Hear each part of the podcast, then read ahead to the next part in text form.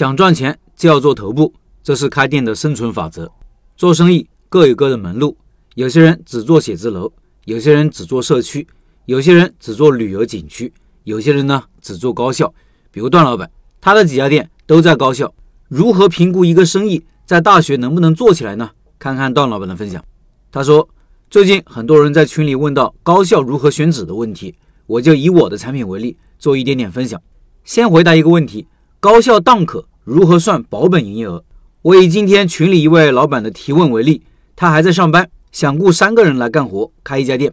我们假设三个人的工资一个月是一万，水电其他杂费是五千，房租是一万一个月，售价十三块，毛利率是百分之五十。那么保本营业额就是一万的人工加上一万的租金加上五千的水电开支，等于毛利润等于百分之五十的营业额。那么保本营业额就是五万，假设售价是十六，毛利率是百分之六十，那就是一万的人工加一万的租金加五千的水电开支等于毛利润等于百分之六十的营业额，然后得到两万五等于零点六乘营业额，最后的保本营业额是四万一千六百六十六。那如果我们想要得到一万的净利润，就需要增加一万六千六百六十六，两万就是。三万三千三百三十三，三万的净利润就要对应增加五万的营业额。如果卖十六块，毛利润百分之六十，一个月要保证三万的净利润，就需要完成九万一千六百六十六的营业额。当然，这是在保证其他成本不增加的情况下，这个公式大家可以做个参考。那假设提点百分之二十，售价十三，百分之五十的毛利，账怎么算呢？同样的算法，一万的人工加五千的水电其他杂费加。零点二乘以营业额等于零点五乘以营业额，得到一万五千等于零点三乘以营业额，最后得到保本营业额是五万。那如果售价是十六块，毛利润为百分之六十，那么就是一万的人工加五千的水电开支加零点二乘以营业额等于零点六乘以营业额，得到零点四乘以营业额等于一万五，最后得到保本营业额是三万七千五百。假设我们想要得到一万的净利润。那就是一万等于零点六乘以毛利润减去零点二乘以租金提点乘以营业额，最后得到营业额是两万五千。新增一万的净利润需要增加两万五的营业额，最后是六万二千五百。那么两万的净利润需要增加五万的营业额，也就是八万七千五百。如果是三万的净利润，那就需要增加十五万的营业额，也就是十八万七千五百。当然。这也是在其他成本不增加的情况下，这一部分算术和公式比较多。听音频的老板可以到开店笔记的公众号查找对应文章，看文字可能比较容易理解。很多人问我为什么喜欢固定租金，你看出来了吧？固定租金一万左右，对于盈利能力比较强的我来说，简直是双 buff 的加持。当然，固定租金如果大于一万五，那就要重新计算了。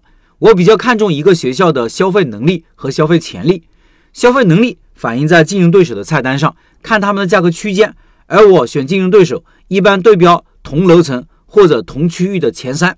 不要问我为什么这么自信，这不是自信，在一个区域想赚钱就要做头部，这是开店的生存法则。不想做头部的老板不是好厨师。消费潜力就看学生数量或者说潜在的顾客数量，顾客到店成本就是宿舍离食堂的步行距离，所在楼层位置是不是一二层、三层的进店转化率会低很多。这个不用解释，食堂是不是学生的最优的就餐路径？竞争对手数量和实力，吃一下卖得最好的相近的产品，看看分量和口味，分析顾客的喜好，然后跟食堂方面对接。需要注意以下几点：第一，餐饮公司跟学校签合同什么时候到期？一般是三年或者五年一签。第二，租金押金怎么收？有没有讨价还价的余地？看运气，有的时候可以缓交租金押金，从营业额款里扣。有些时候也能少一点。第三，打款周期、采购方式哪些是需要同采的？第四，合同签多久？一般一年，半年签就可能有猫腻了。第五，水电公摊费用大概是多少？第六，是否有阿姨洗碗？费用多少？第七，能否转让？第八，有没有其他的责任和义务？食堂别人能做，我们肯定也能做，只是每个人对开店的期望会有所不同。有的人打工一个月四五千的工资，可能一个月有一两万已经知足；而有的新人入行，感觉百八十万轻松拿捏；有的负债累累，背水一战；而有的人可能只是想做一次尝试而已。开个小店，一年百八十万，肯定有自己的独特优势，要么有钱，要么有资源，要不老板本人是个牛人。反正这些我都不是。那么开店是不是白白给房东打工呢？那也不见得。一个夫妻一年一二十万，那也是比比皆是，稀松平常。有没有亏钱的呢？那肯定也有。只要不下水，就不会被淹死，这是最安全的，收入也是最稳定的。我也亏过钱，但是只要沉下心来总结经验，跟有结果的人学习，最后的回报肯定是丰厚的。先胜而后战，谋定而后动，知耻而后有德。以上是段老板的分享。三月份的拜师学艺项目就是段老板的瓦香鸡米饭。对学习瓦香鸡感兴趣老板，可以扫码加入直播群，和段老板直接交流。音频下方有二维码，找个靠谱师傅，开店少走弯路。